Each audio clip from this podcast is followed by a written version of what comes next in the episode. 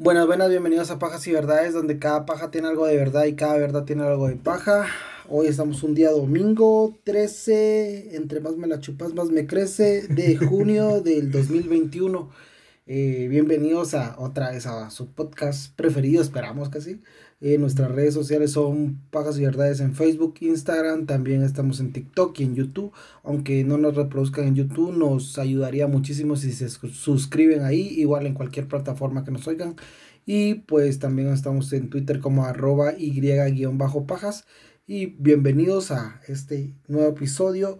Hoy estoy muy contento, muy bueno, también muy feliz y entusiasmado. Orgasmeado. Orgasmeado, sí, porque hoy vamos a darle la bienvenida a nuestra primera secta o culto, como ustedes les quieran llamar. Y pues me gusta bastante eh, la psicología y cómo es que podemos caer cualquier persona en un culto. Entonces espero que sea muy informativo para ustedes y también, eh, como siempre saben, es temas de corrupción y babosadas de nuestra Latinoamérica. Y hoy conmigo está Pablo Boj. Eh, él nos va a acompañar en este eh, episodio. Esperamos que, les guste. Entonces, por favor, preséntate. Eh, mucho gusto. Espero que a todos les guste este podcast que hemos preparado para ustedes. Que, como siempre, esperamos que debatan, que cada uno de ustedes se tiren entre ustedes mierda, la verdad. Pero, este, esperamos que les guste y que lo vamos a hacer con tal de que a ustedes se les haga algo informativo. Y pueden chingar también entre esos, como decir en cualquier momento, en cualquier conversación, fíjate que yo sé alguna secta y van a sonar algo interesante. van a ser intelectuales. Eh, ¿Tienes saludos para alguien? ¿Quieres dar tus redes o algo? Em, solo si me quieren seguir en Instagram, me encuentran como Pablo-BogH. Para aumentar. Bojes B grande Solo existe una B pendejo, porque la otra es V. O y J, así la supe yo y me vale ver. Pero bueno. Y eh, pues nada más, bienvenidos a este podcast. Entonces vamos a empezar. ¿Estás listo? Estamos listos. Bueno, hijo de Phineas y yo, el, el Barnes. El Barnes. Judíos no practicantes. Ellos son los padres de Shlomo Helvans y estos se enlistaron en una facción del ejército israelí. Él nació en Jerusalén, bueno, no en Jerusalén, en Israel. Y tiempo después, estos dos, Pinias y Jochebed, se casaron mientras prestaban servicio militar. Y luego tuvieron a Shlomo Elbrands. Él nació en Jerusalén, él sí nació en Jerusalén, el 5 de noviembre de 1962. Fue hijo único y creció en el barrio de Kirjak Hayobel, Disculpen si no. Lea bien, pendejo. Eh, sí, porque no hablo hebreo. un poco de dislexia. Ajá. que era poblado en su mayoría por judíos refugiados de países circundantes, ¿verdad? Ya sabemos que los judíos a veces son muy perseguidos y creo que Hitler lo... ¿Los chingó? Ajá, lo, lo, lo popularizó, lo puso en tendencia y ya los demás lo siguieron. sí también es un tipo de ¿Cómo se le podría decir a esto? Xenofobia. No, no, no, no, no, no, no. Em, es, eh, ¿cómo se le llama algo que es estereotipado? Ajá, tiene mucho, ya, ya es como que común, se puede decir. Popular. Ajá. Su familia era de escasos recursos, no era pobre, pero, mm, o sea, no estaban tan bien económicamente. Tenían ciertos problemas para llegar a fin de mes. Los compañeros de infancia de Slomo, Slomo, así se le dice, así es su nombre, lo describen como un niño curioso que amaba la naturaleza y también al que le gustaban los animales. Tenía una gata que se llamaba Cleopatra, un clásico. Y era un buen alumno, tanto que eh, lo aceptaron para que fuera una clase de superdotados. No sé cuál será la vara para medir si sos superdotado o no, pero él fue a esa clase. El nivel de IQ para, que, seas, para que seas un superdotado. Un superdotado. y eh, era buena onda, bastante popular en la escuela, además de formar una fama de justiciero, el cual a ver que otro bulleaba a otro eh, de sus compañeros, él lo defendía, a veces agarrándose a vergazos con el abusador, ¿verdad? Todo iba bien hasta que en 1975, cuando tenía 13 años, le pidieron de tarea en su escuela, de no sé si la de superdotados, pero sí en la escuela, eh, a investigar sobre los judíos ultra ortodoxos. Y como buen patojo que quiere ganar su clase, fue a una secta hasídica en Jerusalén. Eh, recordemos, sus papás no eran practicantes, o sea, eran así como que, ah, sos judío, eh, ¿me vas a meter al horno o no? No, ah, ah bueno. sí, soy judío. Bueno, entonces, como ya sé que me van a preguntar qué vergas es una secta jasírica. Sí, incluso yo lo pregunté antes porque no, sabía ni qué era.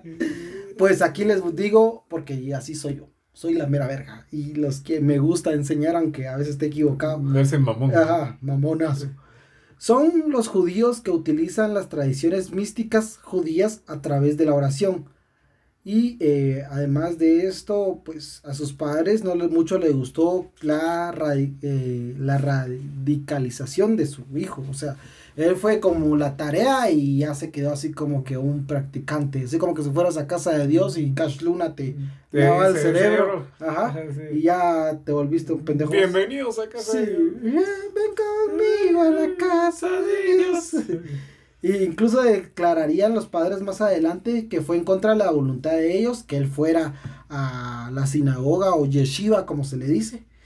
Y, eh, pero él le valía madres y como todo un patojo rebelde empezó a desobedecer a sus padres estudiando en secreto la, la pues, eh, ahí con los ultraortodoxos. Se me hace bien interesante cómo pues... Eh, bueno, yo en mi época de... Emo. De, sí, de adolescente, me volví emo y skate y todo, y esa era mi rebeldía, y este maje se refugió en la religión y se, su forma de ser rebelde era ser religioso. Religioso, o sea, está, está o sea, no suena, no suena algo como que... Muy lógico. Ajá, exacto, es algo que por lo regular es si te metes en alguna chingadera, ¿no? Pero, así como que comportarte bien y ser religioso, pues. Pues no está muy. O sea, no es muy común, O bueno, por lo menos en esta parte del mundo, no sé cómo será en Jerusalén. Somos Latinoamérica. Ajá. En, en 1976 estaba estudiando sus cursos normales y llamó la atención de un profesor de historia que era judío y lo invitó a una yeshiva local les dijo a sus padres que lo cambiarían, eh, que lo cambiaría de escuela. Y sus papás, o sea, el padre le dijo que si podían cambiar a sus hijos, a su hijo de escuela. Y los papás le dijo, pues estás bien pendejo. Y no, le dijo que no. Entonces él, para demostrar su eh, rebeldía, se escapó de la casa y se escondió en varias yeshivas. Hasta que fue mayor de edad, entonces ya no le pueden decir nada a sus papás. Entonces se la pelaron y ya era así como que bastante independiente. Independiente, ajá. Adoptó también la idea antisionista, que es que creía y tenía la convicción de que Israel no tenía que pertenecer a los judíos hasta la llegada del Mesías. Eh, Mesías, su Mesías va. Y entregaría, este Mesías conquistaría a, Israel y estos israelitas o los que estuvieran ahí, eh, entregarían la reducción política y espiritual y después Jesús destruiría a Israel y la, la reemplazaría con una ciudad celestial, o sea, está ahí enfumada Sí, Ajá. algo así que le una galleta a la fortuna. Sí, pero imagínate, o sea, no tenía también idea de que entre los judíos había varias discrepancias entre Israel también. Sí, entre, entre los, los judíos, entre toda esa parte que tiene que ver con con Tierra Santa, pues eh, existen todavía muchos, muchos conflictos. Todavía está el pijeo de Palestina contra, contra Israel, que aguante Palestina. Pero ese es otro clavo. Hashtag Team Israel. No, Luego de unirse a esta secta, él cambió su nombre a Shlomo, Shlomo, Shlomo. Y se casó en 1979 en un matrimonio arreglado. Usualmente cuando hay matrimonios arreglados son culturas patriarcales con esta chava, con esta, bueno, con ahora su esposa, tuvieron tres hijos. Él era el que proveía los insumos para vivir y ella se dedicaba al hogar, o sea, porque así es la tradición. En 1985, Lomo se declaró rabino y abrió su propia yeshiva y también su escuela religiosa, abrió las dos. Y sepa que esta escuela religiosa y su yeshiva y después su secta se llamaría Lep Tabor. Pero eh, para ser un rabino tenés que tener cierta formación, cosa que este imagen no, hizo, se lo pasó por el arco del mm. triunfo y yo dijo, ah, ya soy rabino, me vale madre. Me pela luego. Ajá. Entonces ya se declaró rabino, Y el nombre, este Leptaor, significa corazón puro, que se deriva del Salmo 51, eh, versículo 10, creo que son versículos, no sé, que dice, crea en mí, oh Dios, un corazón limpio y renueva un espíritu recto dentro de mí. Ellos empezaron con solo 12 seguidores en un pequeño apartamento alquilado en Jerusalén, en un barrio ultra ortodoxo. Dio conferencias y también hablaba con la gente en la calle con tal de conseguir nuevos seguidores. Era como Neto Brand cuando pedía votos. Followers y se ponía a cantar a los pendejos. sí, como dinero.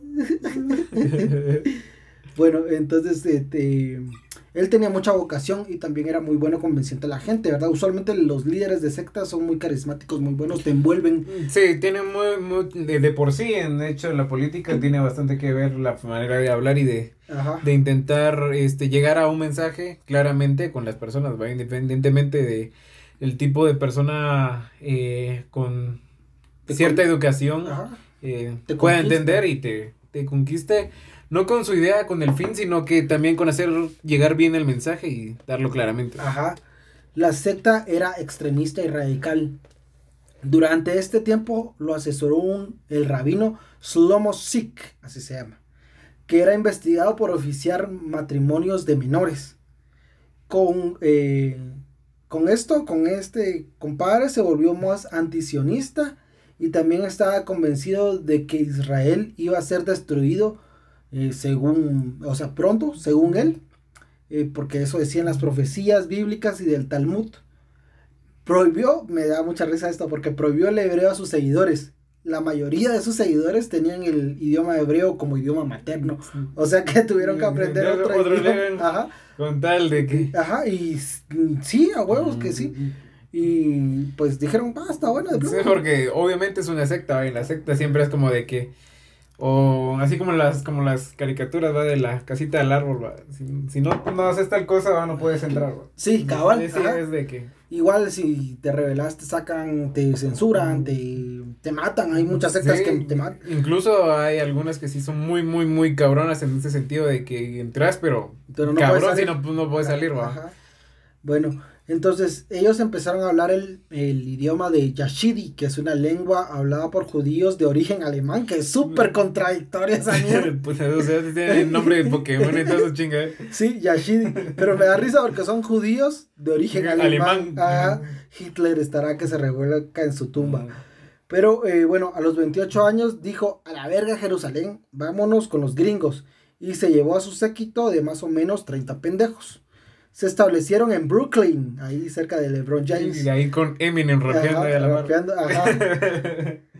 Donde yo no sabía y pensé que solo había jugadores de básquetbol, pero también hay muchas comunidades ortodoxas de judíos y otras religiones. O sea, es muy común en, eso, en ese barrio. De que existan diferentes puntos de vista en cuanto a religión. Sí, yo pensé sinceramente que era, por lo que se cuenta por las canciones y todo, pensé que eran más afrodescendientes los que estaban ahí y que sinceramente era un, un barrio así como que afrodescendiente. Ah, así como te lo pintan en las películas, de que todos los tíos jugando, fútbol, y que de repente te topas algún y, y haciendo ¿cómo se llama este deporte donde todos están moviendo las patas que hacen en las breakdance. breakdance ah, sí sí.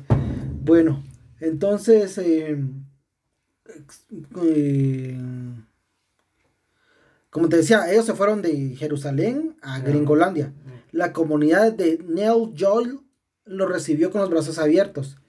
Helbrands, o sea, Shlomo Helbrands, dijo que sufría de persecución, además de que supuestamente Israel ya estaba a punto de ser destruida y que por eso se fue de Israel a Estados Unidos. Pero realmente fue porque lo están investigando por sus nexos con el movimiento islámico. Los, los jeques y el clero musulmán tenían comunicación con los integrantes del Leb Tower. Además, que los padres de varios integrantes de la secta se comunicaron con los periódicos de Israel para denunciar el supuesto secuestro de varios miembros que se llevaron a Estados Unidos. Pero, como, los mayores, como todos eran mayores de edad, las autoridades no, no investigaron porque ellos tenían poder de decisión, ¿va? Entonces... De que me voy, me voy. Ajá. O sea, no podían decirle, no, no se vaya, va. No siga este pendejo porque, se va a cagar, Sí, porque es una secta, pero no, no.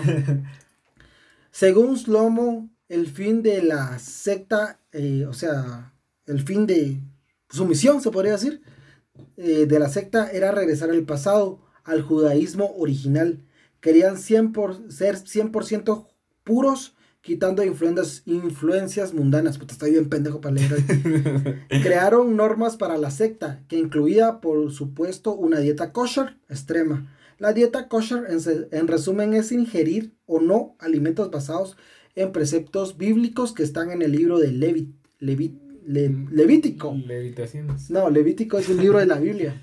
Suena álbum de Nirvana. Sí. Suena que están marihuaneando. Cabal, Pero para los Leptaur eh, era muy extremo. Ellos hacían su comida. No podían comer pollo o huevos que no fueran de sus criaderos, porque podían estar alterados genéticamente y no serían 100% puros. No podían tomar leche a menos de que fuera de sus vacas. No podían comer carne de animales que no fueran criados y sacrificados en sus mataderos. No podían consumir ni arroz ni la piel de las verduras. Sí, en la sala no podían tener ni cuadros ni fotografías. Al no más levantarse tenían que rezar. Luego una hora y media de meditación, que solo era para los hombres. La oración las gritaban lentamente, así como que Padre nuestro. Y así vamos. Estás en el cielo.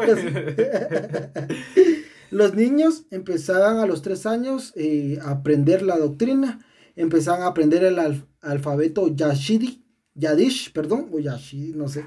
Luego estudiaban el Génesis todo el día, de 7 a.m. a 9 p.m.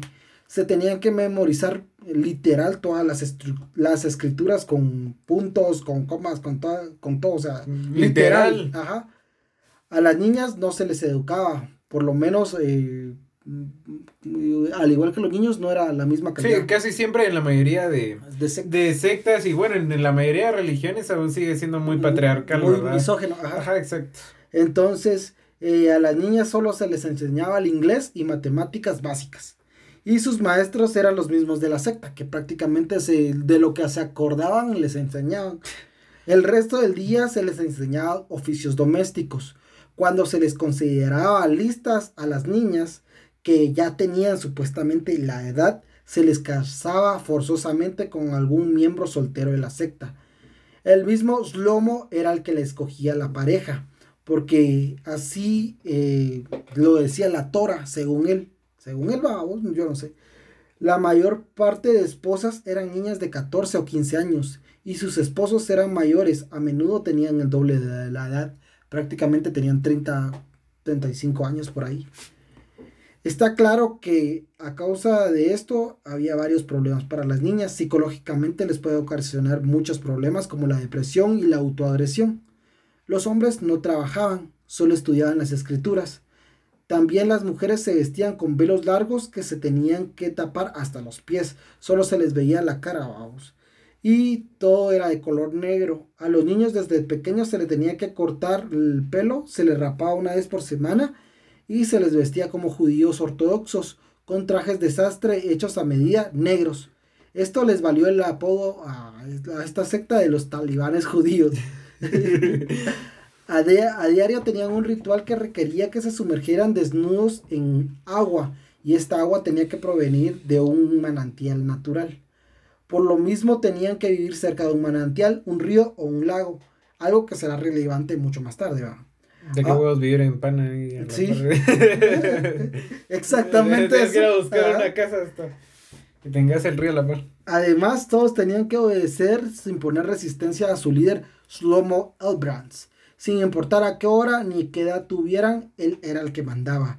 Él era el que decidía qué se hacía todos los días, a dónde se tendrían que mudar, quién se casaría con quién. Los miembros tenían prohibido tener radios, televisores o celulares ni tampoco leer periódicos físicos. Solo se les permitía eh, la literatura judía, además los libros que el mismo Slomo había escrito. sí, no puedes ver nada prácticamente. No, prácticamente te, te levantas Slomo. Slomo, Slomo. Sí, soñás Slomo. Ajá. Entonces, en 1992, Chain Fina tenía que hacer su Bar Mitzvah, eh, porque ya tenía 13 años. El Bar Mitzvah es una ceremonia para demostrar que ellos ya son responsables de sus actos y se les considera maduros, prácticamente adultos, entre comillas. porque a los 13 años no sos un adulto. Su madre lo llevó a la yeshiva de Slomo, pensando que Slomo era un rabino ordenado y pues, bla, bla, bla. Y ahí vivía eh, y dormía cuatro días a la semana eh, Chaim. El muchacho vivía ahí eh, cuatro días a la semana. Hizo su va y se quedó a vivir en la yeshiva a tiempo completo por un mes y se convirtió en el discípulo de Slomo. Ya rechazaba la educación regular y quería pertenecer a la secta. Incluso se escapaba del lugar de refugiados donde que vivía con su madre porque la mamá vivía, la mamá estaba casada en Israel, se divorció, se fue a Estados Unidos y pidió asilo político, pero no tenía pisto, entonces mm, vivía en un mm, lugar de refugiados. Mm. Entonces de ahí se, Chime se escapaba para irse a la yeshiva y la mamá no tenía muchos eh, recursos o medios para controlar a su hijo, vamos. Bueno, pero eh, en una de esas que se escapó ya no regresó, ya no se supo nada de él. La madre de Chaim culpó, perdón, inmediatamente al rabino. Se hizo la denuncia y arrestaron a Slomo. Lo arrestaron, pero el fiscal de distrito lo liberó aduciendo falta de pruebas. Eh, a las horas. Mm.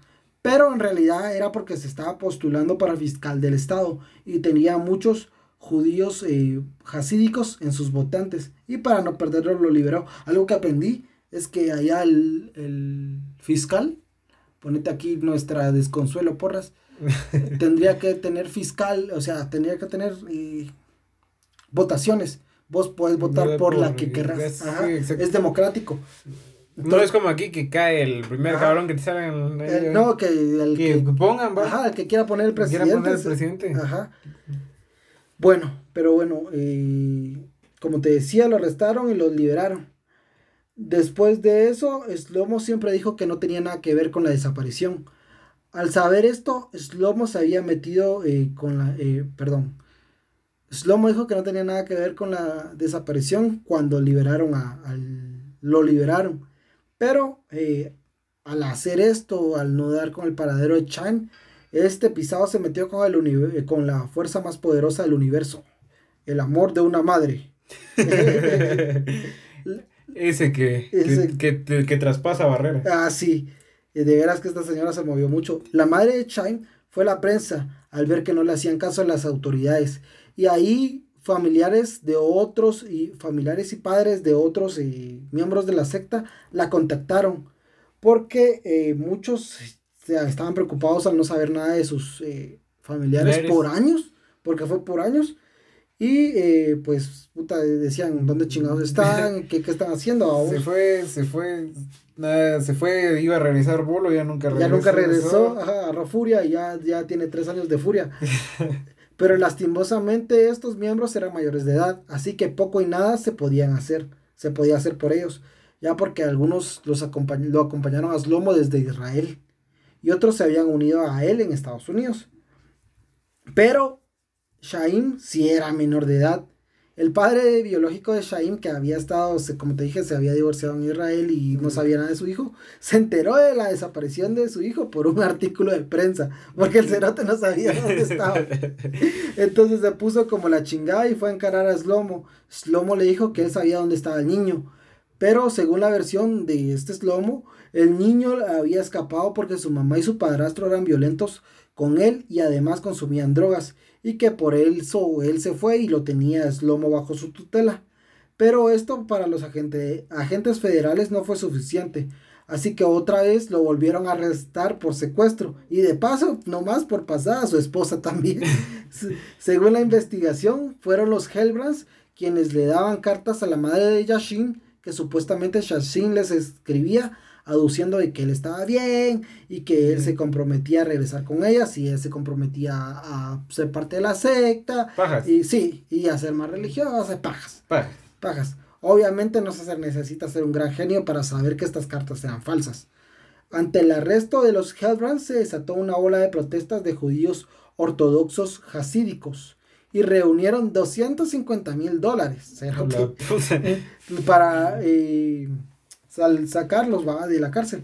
Los cargos contra la esposa de Hellbrands fueron retirados y casualmente ocho días después de iniciar el juicio contra Slomo Hellbrands, Chaim reapareció después de dos años de secuestrado. Las declaraciones. Normal apareciendo. Sí, sí. Se le decía, mami, ya regresé. Las declaraciones eh, era que él se había escapado por voluntad propia y que no tenía nada que ver con la secta. Un pinche clásico. Mm. Y bueno. No, yo no tengo nada que ver. No, no, no. Escapé. A, mí me invitaron. Sí, es que no sé. Me agarraron bien a pija. Qué, qué verguera. qué verguera de dos años. Entonces decía que no tenía nada que ver con el líder del culto, que, eh, que no lo tenía nada que ver con él, supuestamente. Fui yo, no tiene nada que ver con el líder del culto que controla la vida de todos sus, fieles. ¿va? O sea, obviamente le iban a creer. El padre de Hashim, como todos, no le creyó e hizo público que para él Slomo era el culpable del secuestro y de lavarle el coco a su hijo. Sin embargo, su hijo declaró en el juicio contra Helbrands que él no era responsable de su supuesto secuestro y que él por voluntad propia ya se había ido, ¿verdad? Ya Suena así de tipo de que cuando salís con tus cuates de... no, usted lo puso ahí en la moronga. No, no, no fui yo, no fui yo. Pero bueno, este, supuestamente se había ido por los abusos físicos de su madre y su padrastro. Pero aún con este testimonio y como debe de ser, la ley se impuso ante la religión y Slomo fue condenado entre 6 y 2 años de prisión. En la prisión tuvo varios privilegios. No lo obligaron a cortarse la barba, que no ellos, la secta nunca se la cortaba. O sea, si era lampiño, la, prácticamente te tenía que salir a puro huevo. Ajá. A puro minoxidil echando toda la noche. Sí, caca, caca de chompipe. Popó de chompipe que como decían los ancestros. Ajá, cabal. Y tampoco las patillas. Tampoco le tomaron foto, sino que le sacaron un retrato por computadora y usaba camisas blancas, que no es eh, común porque el típico uniforme es anaranjado. De tipo Otto Pérez aquí. Ajá. Marco Papa. Dos años después de ser, de ser condenado, fue liberado bajo palabra, no cumplió ni los seis. Pero como andaba con visa, dos años después le dijeron, bueno, pisado, ya te vamos a deportar. Y el maje, a pesar de que presentar varios eh, recursos legales, no pudo evitar que lo quisieran deportar. Entonces dijo, Nel, yo no me voy a Israel. Y eh, ese sueño es para los pastores y, y sus seguidores mulas. Y fue que este baje se fue a la tierra de las minas que nos quitan nuestros recursos naturales. Sí, a esa tierra donde todos son amables a costa de nuestros recursos. Sí, a vos te hablo. A vos, Canadá. Pero ahí también necesitaba una pinche visa. Porque en todos lados necesitas mm. pizza. Pizza. Pizza, perdón, visa. Y cuando estaba por expirar, pidió quedarse en calidad de refugiado porque le dieron un cierto tiempo y él dijo, bueno, ya terminó mi tiempo, quiero quedarme aquí porque soy refugiado. Ajá, un clásico. Se presentó ante una junta y él les mostró un video donde salía Yashin diciéndoles que él estaba muy apenado por lo que había, le había causado el rabino y que estaba con él y que le demostraba su apoyo Además dijo que si lo regresaban a Israel corría peligro por su filosofía, porque él es anti-Israel, va. Y los canadienses dijeron, sí, a huevo, sí, quédese a la verga.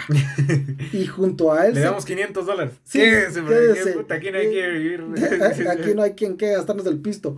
Y se quedó con su culto, igual su culto se quedó como refugiado.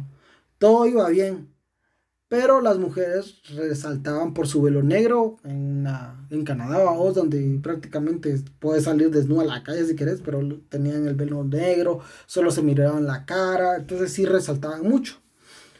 Además, los niños no asistían a la escuela y en 2011 fueron detenidas unas niñas de 13 y 15 años en la inmigración canadiense, gracias a que su tío abuelo eh, de las niñas hizo la denuncia de que supuestamente las niñas habían llegado a Canadá para casarse con algún miembro del culto forzosamente.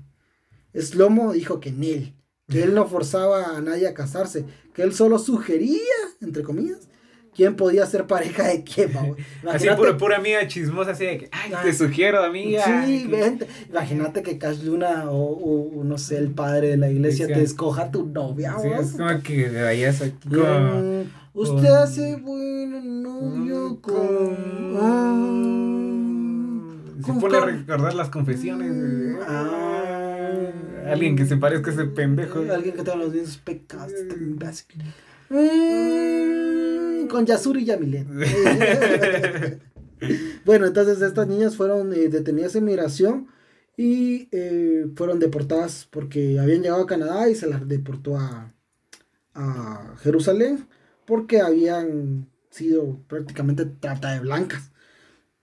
Entonces, eh, luego de eso se le vino a la noche a la secta de Lep Debido a este incidente, las autoridades empezaron a ver qué pedo con ellos y se percataron de que los niños no iban a la escuela.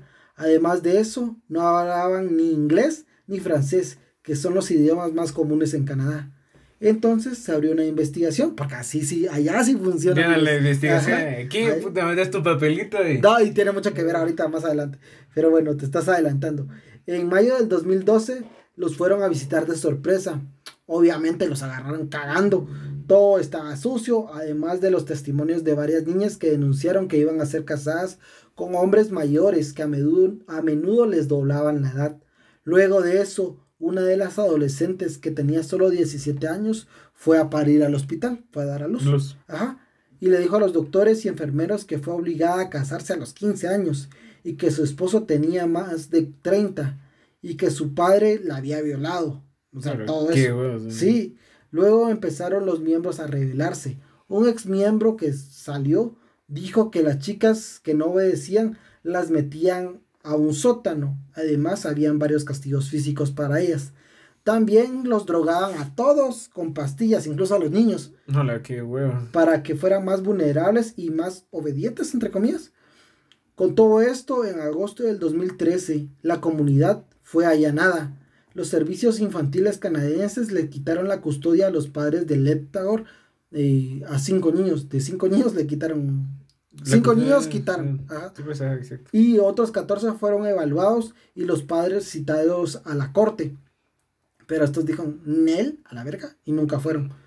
Pocos días después, Lep la secta, desapareció de Canadá. Aparecieron en Ontario, Ontario, no sé si en Ontario o Ontario, cerca de la frontera de Estados Unidos. Pero en 2014 un juez canadiense dijo que los 14 niños que estos que citaron a los papás al no presentarse, deberían de ser rescatados de la secta. Y como buenos judíos, se escaparon otra vez, pero 8 de los 14 niños fueron rescatados todavía. Ahora, los que sí, se, los que no pudieron rescatar, sí se fueron con la secta. Y adivina dónde se fueron. ¿A dónde? ¿A dónde? ¿A dónde? Sí, exactamente. A uno de los lugares más corruptos del mundo, donde si tenés plata puedes hacer prácticamente lo que querrás.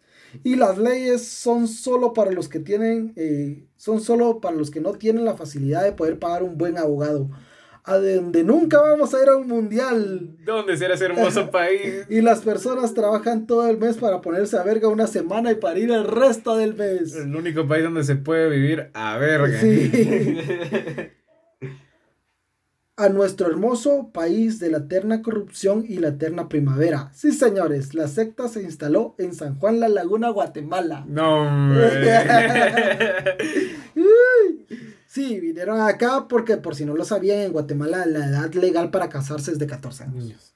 Entonces, no tenían problema con eso. Ya, ay, usted ya cumplió 15, se puede casar. Nadie va a decir, nada, nadie va a estar chingando. Y como son algo pedófilos los de Leptaor, pues dijeron, allá no nos van a decir nada. Nos van a hacer huevos allá. Además que allá las identidades que velan por la niñez son deficientes y prácticamente podemos comprar al gobierno para que mire para otro lado. Un clásico. Entonces dijeron, a huevo que sí, jalemos para allá. Y porque allá no nos van a decir nada. Pero lo cagaron los pisados, ya que se fueron a un municipio donde la gran mayoría es que comunitaria, es gente eh, oriunda de esos lugares. Para los que no están en Guatemala, les digo que hay un pequeño grupo de gente poderosa que está en la capital de Guatemala, que son los que usualmente tienen que recurrir a la corrupción para poder seguir teniendo sus, sus fortunas hueviadas. Ya les va a tocar su sí, episodio. estamos hablando casi. Sí, a ti, puto casif de mierda. Luego de eso están los pisados arrastrados que tienen un buen sueldo y un buen trabajo que defiendan a estos grupos de poder. Luego está el parásito del ejército, que además de no servir para nada, sirve para ni mierda y se lleva un gran dinero de parte del Estado. Luego están las personas de clase media, o sea, nosotros, los cuales nos partimos el culo todos los días con tal de sobrevivir y no estamos organizados ni nada, solo existimos a la verga, compa. Y finalmente, y aclaro que dejé de último para acotar el punto, no por un tema racial, ya que siempre hay un hijo de puta que se ofende por cualquier mierda. Dice que siempre está comentando ah. con su con su con su Pac-Man así a lo pendejo con su Oye, yo uso el Pac-Man. no me digas eso. Esos que tienen su, su de foto de perfil a Goku ah, así eh, con su playera del Barça o anime. O anime. bueno, por último están las comunidades indígenas que en su mayoría están organizadas para no tener que soportar la evidente explotación de los sectores de poder y también para defender los recursos naturales que le dan el sustento eh, diario sin explotar los recursos eh, hasta acabarlos. Así tipo la palma africana que está en lugares como Petén y, e Izabal, ¿verdad? Cerotes. Bueno, entonces el punto es que estos de Leptaur llegaron a San Juan la Laguna, creyendo que tenían comprado a los políticos, la Mara se iba a hacer de la vista gorda. Pero valieron verga, porque cayeron en una comunidad mayormente indígena en la cual todos se conocen y la cual todos se hablan. Los originarios de esas tierras son muy amables, ya que viven del turismo prácticamente. Ellos están en el lago de Atitlán. Por, por eso te decía que más tarde iba a ser relevante porque tenían que tener un manantial de agua, de agua cerca, para, para sus rituales y por eso se fueron directamente ahí. Eh, los originarios de esta tierra, ah, ya, ya estoy harto. Ya lo leí. Eh, viven del turismo, pero estos mages llegaron a como que a incomodar la paz. Mm, alterar todo lo que está. Alterar el orden, ya que los mages se bañaban desnudos en las áreas donde no está permitido. Hay playas nudistas en el lago y esa no era una playa nudista, entonces hay lugares donde se tienen que hacer las cosas y lugares te, imaginas que te llegaste ahí a chingar de que sí, de que... Vamos a chupar y... Vamos a chupar y ahí se están bañando unos pisados desnudos. judíos con sus patas. Ah, mm. bueno, pero además de... No saludaban, eran muy esquivos y tal vez por la doctrina eh, que se metieron, o sea, que les metieron a ellos, no se relacionaban con los oriundos de estas tierras y se les empezó a acusar de racistas. Puede que no sea así, pero debido a esto... Depende del punto de vista. Es que yo no, no creo que haya sido racismo, sino que de una, son herméticos, o sea, no se relacionan. Mm. Incluso en Canadá o en Estados Unidos, en Jerusalén no se relacionaban. Entonces no creo que sea un tema de racismo, pero, pero ellos lo toman aquí. Sí, aquí se toma muy, muy, muy, muy así. Eso. Ajá. Y mm, además de esto, que empezó a correr el rumor de que no eran bienvenidos y todo esto. Y también las presiones de las agencias de bienestar eh, israelí y canadiense les dijeron a nuestros a nuestras entidades pues hey pisados ahí hay una secta en San Juan la Laguna Pónganse vivos. Ahí, les cayó. Ajá. Porque acá lo estamos investigando y tienen que eh, responder por, el, por sus actos, porque eran buscados en Israel y en Canadá. Entonces, solo fue así mm. que nuestras agencias se movilizaron, porque seguro tenían muchas cosas más importantes, que, hacer. Ajá. Pero no, nuestro gobierno cerote movilizado por el puto y asqueroso movimiento cristiano evangélico y por la evidente influencia que tienen en decisiones de gobierno a pesar de ser unos fanáticos religiosos que utilizan la religión cuando y para lo que les conviene, les dio permiso para que se quedaran ahí. El gobierno le dijo, no, clavo, yo los defiendo. Les hacemos huevos. Quédense. ahí, ahí está. Ay, no hay ningún problema, cásense con niñas, no importa, no importa. Ah, tengan actos de pedofilia, no, importa. No importa, ustedes aquí están bendecidos por nosotros. Pero mi huevo, dijeron los comunitarios, y poco a poco los hicieron sentir no bienvenidos. Además de que por las presiones exteriores se empezó a investigarlos. Eslomo dijo, Nel, a la verga, vámonos a la capital donde hay mega iglesias con megamulas que seguro nos van a defender. Que nos van a hacer huevos. Y fue así como se movilizaron a la ciudad capital de Guatemala. En 2017, un juez israelí dictaminó que en efecto Leptaur era una secta y se les empezó a seguir más de cerca por el bienestar de los niños. Dos meses después de estas declaraciones del juez, el complejo de departamentos de los Leb Tower ocupados eh, ahí, o sea, los que, los que rentaban ahí en la capital, fueron allanados por israelíes. Ni siquiera fueron nuestras autoridades. Pero como. Siempre así el pedo aquí, eh, algún, hay algún caso así bien cabrón y tiene que venir otro que sea de afuera para. O el FBI o no sé. Incluso la CICIGA, que ni, ni de aquí eran los, los, que hacían huevos. Era eran, colombianos, uruguayos y españoles. Pero bueno. Entonces, eh, ¿cómo te diría yo? Ah, llegaron los israelíes, va. Ni siquiera fueron nuestras autoridades. Pero como podemos imaginar y también suponer, porque no lo puedo confirmar, alguien del gobierno les dio el pitazo, así como que ya van para allá, sálganse. Entonces llegaron, eh, llegaron cuando los lectores ya no estaban, ya habían partido al vecino país de México.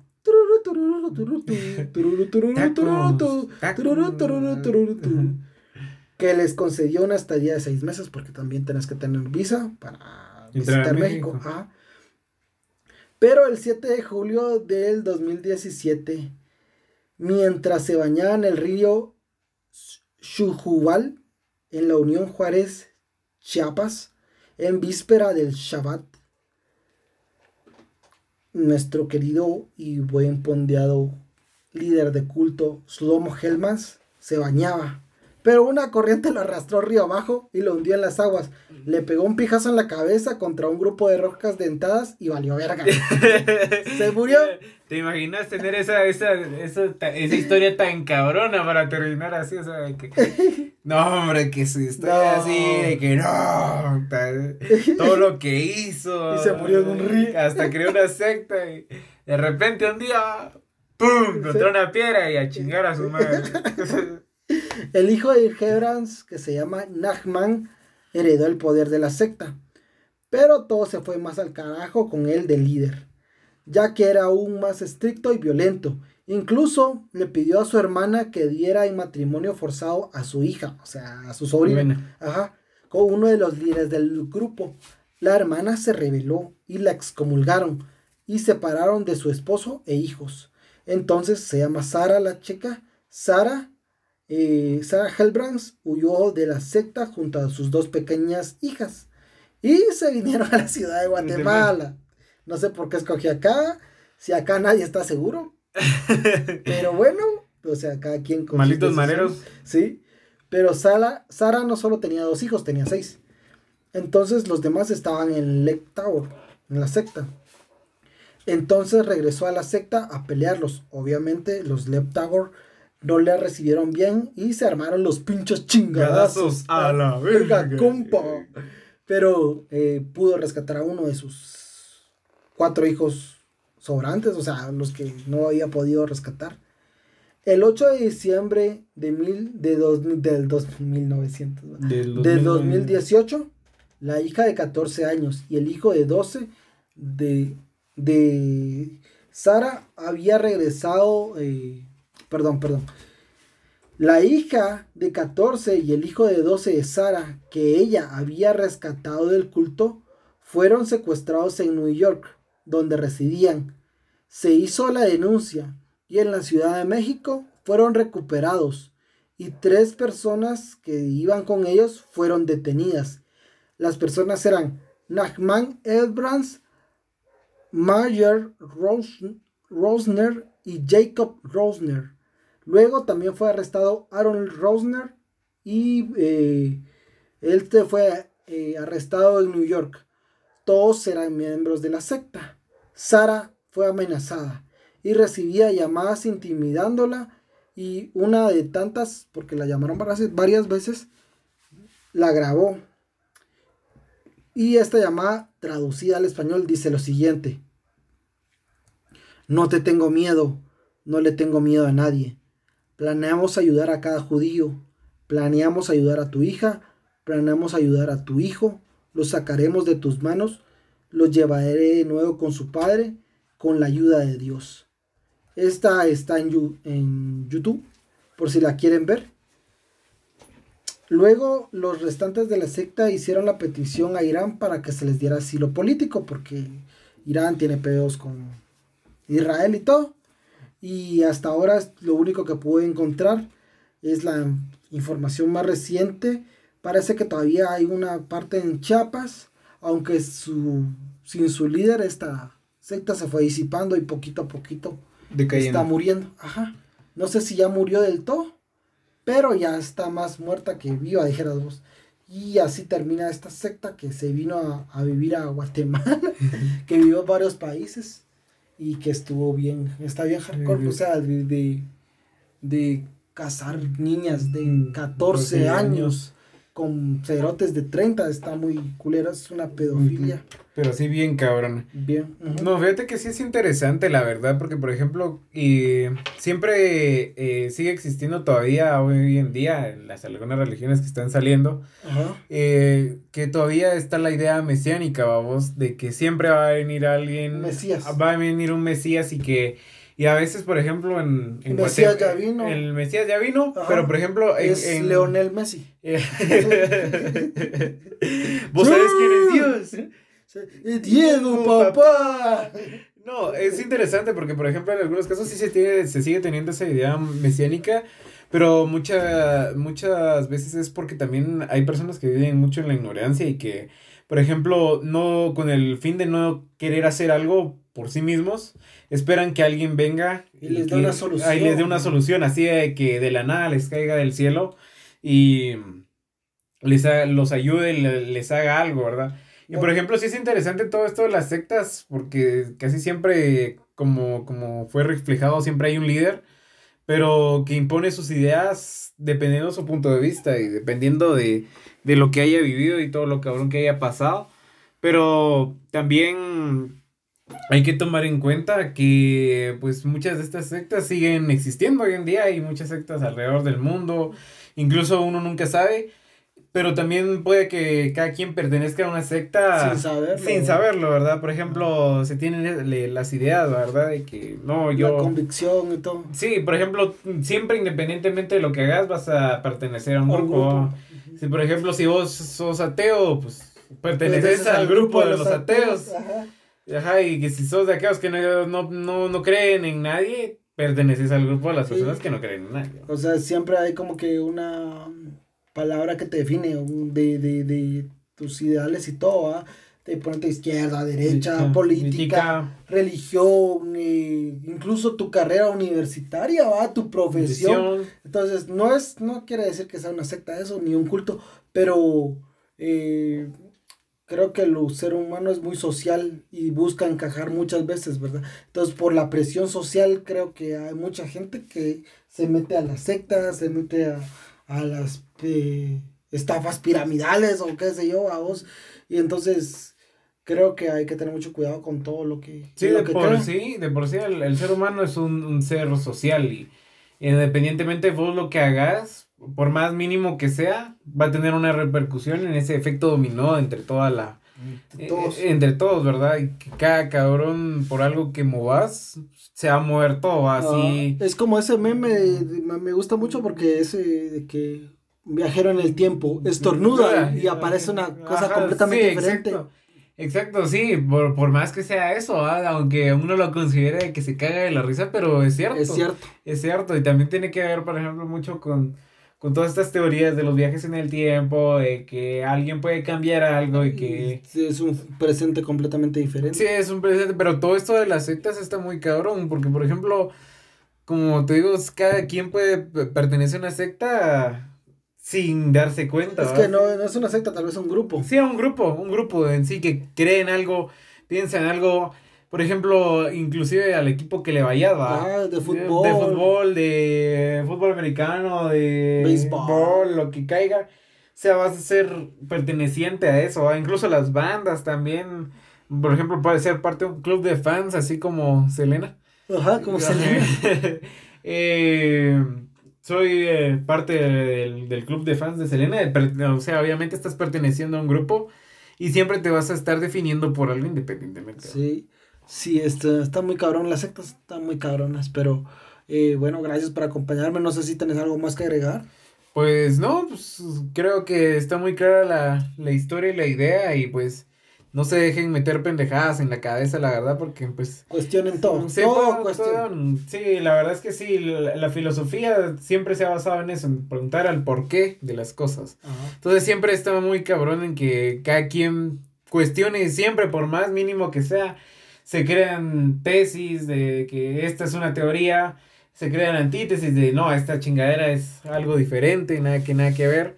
Y pues al final siempre se termina llegando a diferentes conclusiones que pues al fin y al cabo esta es la sociedad en la que vivimos, que seguimos... No hay verdad absoluta. No hay una verdad absoluta, nadie nunca sabe nada, la verdad, no hay...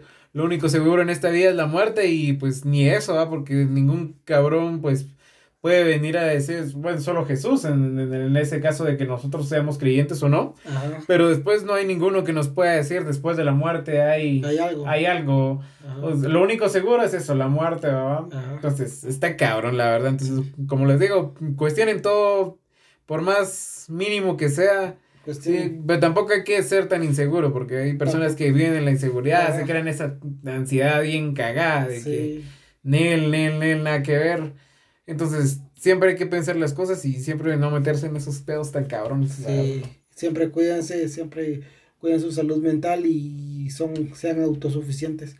No necesitan un pastor, un líder de secta o un papa o, un político. Un político para, pues no sé, ver ahí sus ideales. Creo que todos tenemos derecho a, a decidir y a nosotros mismos, ¿verdad? Entonces yo les aconsejo mucho que lo cuestionen todo, ¿verdad? Y que si ustedes están en un partido político, en, no sé, en alguna secta, iglesia, se cuestionen los pros y los contra, ¿verdad? Ya ustedes decidirán si sí o si no, pero yo los invito porque creo que, bueno, uno de los fines de Pajas y Verdades es que ustedes se logren cuestionar y que ustedes puedan lograr conocerse y saber sus cosas. Sí, ese también es el fin, ¿verdad? Si, por ejemplo, si han escuchado los demás capítulos, que se los recomiendo también, soy fiel seguidor del podcast, pues la verdad es que hay muchas cosas que, que te quedan a cuestionar, ¿verdad? Como dice el mismo, el mismo podcast, pajas o verdad. Sí. Uno nunca sabe, ¿verdad? Entonces ese es el fin, ¿verdad? De cuestionarse ver qué chingaderas son ciertas y que no, y pues que cada quien cree su propio pensamiento, ¿va? Pero siempre intentando no, no, afectar a los demás, ¿va? Porque también... Bajo el propio criterio de uno, y cada quien tiene, cada cabeza es un mundo, decían, y creo que es muy verdad. Entonces, gracias, Chino. Dale, dale, dale, dale. Entonces, nos Estaba muy cabrón acompañarlos y espero que les haya gustado. ¿Vas a dar tus redes sociales o algo más? Me, si no, me van a ir a buscar la policía. bueno. Eh, nosotros estamos como Pajas y Verdades en Facebook, eh, Instagram, YouTube y TikTok. Y en Twitter estamos como arroba y-pajas. Muchas gracias muchachos y siempre los eh, estaremos saludando. Gracias. Chao. Bye.